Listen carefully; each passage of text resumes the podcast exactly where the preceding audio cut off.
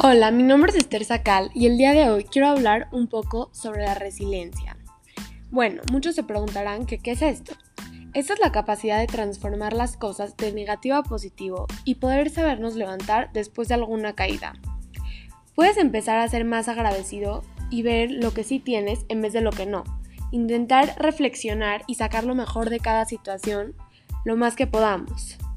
Para ser resiliente tienes que trabajar mucho con tu mente y se me hace importante tener gratitud y saber agradecer las cosas. Ser resiliente tiene que ver mucho con los cambios y las transformaciones, adaptándonos en diferentes situaciones para sacar muchísimo provecho así como lo podamos hacer. Siempre ver lo mejor donde aunque creamos que no hay nada, siempre va a haber.